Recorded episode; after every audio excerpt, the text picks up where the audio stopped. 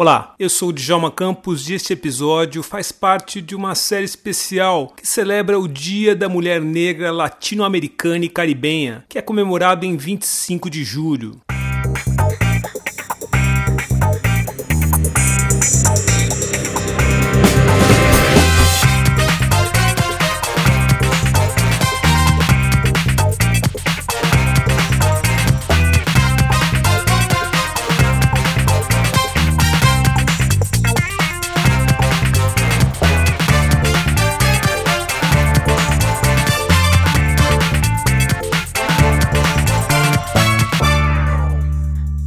Dia da Mulher Negra Latino-Americana e Caribenha nasceu em 1992, ano do primeiro encontro de mulheres negras latino-americanas e caribenhas, realizado na República Dominicana. E além de propor uma união entre essas mulheres, o encontro visava também denunciar o racismo e o machismo enfrentado por mulheres negras. Para celebrar essa data, o 6 em 1 Podcast reuniu um time de mulheres negras potentes para falar sobre o Dia da Mulher Negra Latino-Americana e Caribenha. O 6 em 1 Podcast abre alas para Luciene Rodrigues. Fala um pouco quem é você.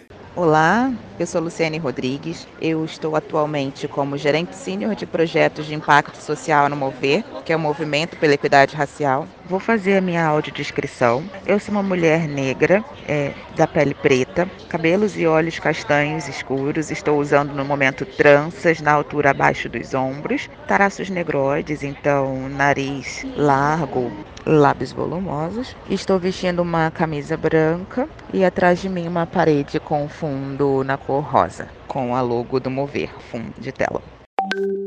Bom, quem sou eu? Eu sou uma mulher negra, nascida e criada no subúrbio do Rio de Janeiro. Sou filha do Jorge e da Edna, ele professor, ela muitos anos empregada doméstica, hoje ambos aposentados. Tenho quatro irmãos, dois de criação e dois de sangue. Então era, somos uma família aí com sete pessoas, né? Sempre criados num lar cercado de muito amor, por mais que não tivesse é, grandes abundâncias, né? Não viemos de uma família humilde, mas sempre cercados de muito amor, muita educação, muita noção de compartilhamento, de, de apoio mútuo, né? E de coletividade. Por estar num lar criado por professores, acho que a educação foi a base para a gente hackear o sistema. Então crescemos sempre ouvindo que a gente precisava estudar para vencer na vida, para ser a melhor versão de nós mesmos. E foi isso que nós fizemos ao longo da nossa é, infância, juventude, adolescência, hackear realmente o sistema, fazer todos os tipos de cursos possíveis.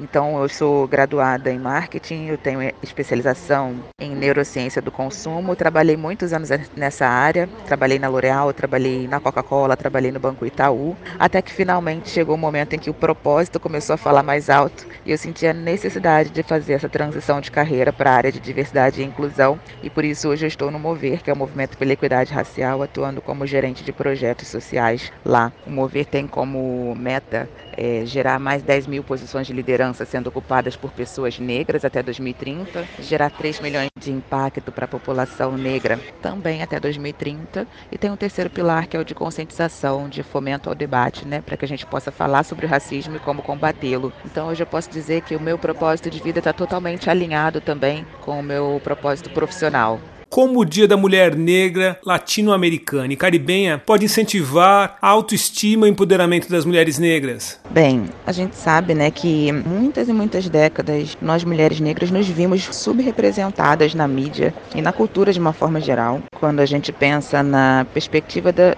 do que, de como nossas vivências eram representadas, né, de forma sempre estereotipada, em posições subalternas. Quando a gente olha, por exemplo, nas novelas, sempre fomos retratadas de uma maneira posição de servidão, como empregadas domésticas, como babás, né? Não desmerecendo essas profissões, mas naturalmente e na mídia a gente pode apresentado somente nesse lugar, né? De estar sempre é, colocado numa posição. O ponto que eu quero trazer aqui é que as nossas histórias, nossas histórias de amor, nossas histórias de união, nossas histórias de força, de resistência, essas histórias eram invisibilizadas, como se a gente não fosse é, humanizado mesmo, né? Como se a gente não existisse nesse lugar. E com as ações de celebração do Dia da Mulher Negra Latino-Americana e Caribenha, rodas de conversas, debates, discussões, a gente tem a oportunidade de ouvir e de ser ouvida, da gente falar sobre as nossas vivências, falar sobre quem somos, onde a gente quer e onde a gente pode chegar. Então é uma nova perspectiva que se traz, né? E assim a gente tem a oportunidade de enfatizar a importância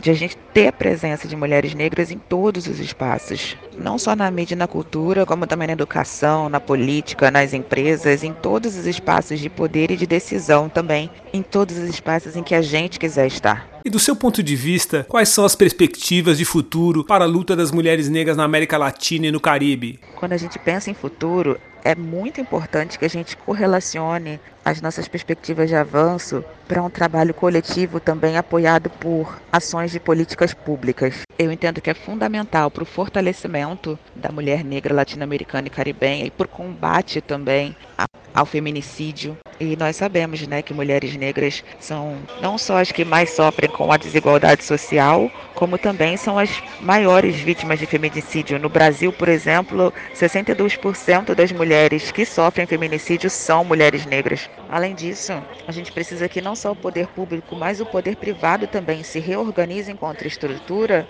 para que essa luta possa avançar. Quando a gente olha para o ambiente corporativo, né, a gente tem pesquisas é, do Instituto Etos que mostram que somente 4,6% de pessoas negras hoje ocupam posições de, lider, de alta liderança nas 500 principais empresas do Brasil. E quando você faz recorte de gênero, cai para menos de 1% de mulheres negras nessas posições. Então, de fato, é urgente que a gente tenha ações afirmativas dentro e fora das companhias.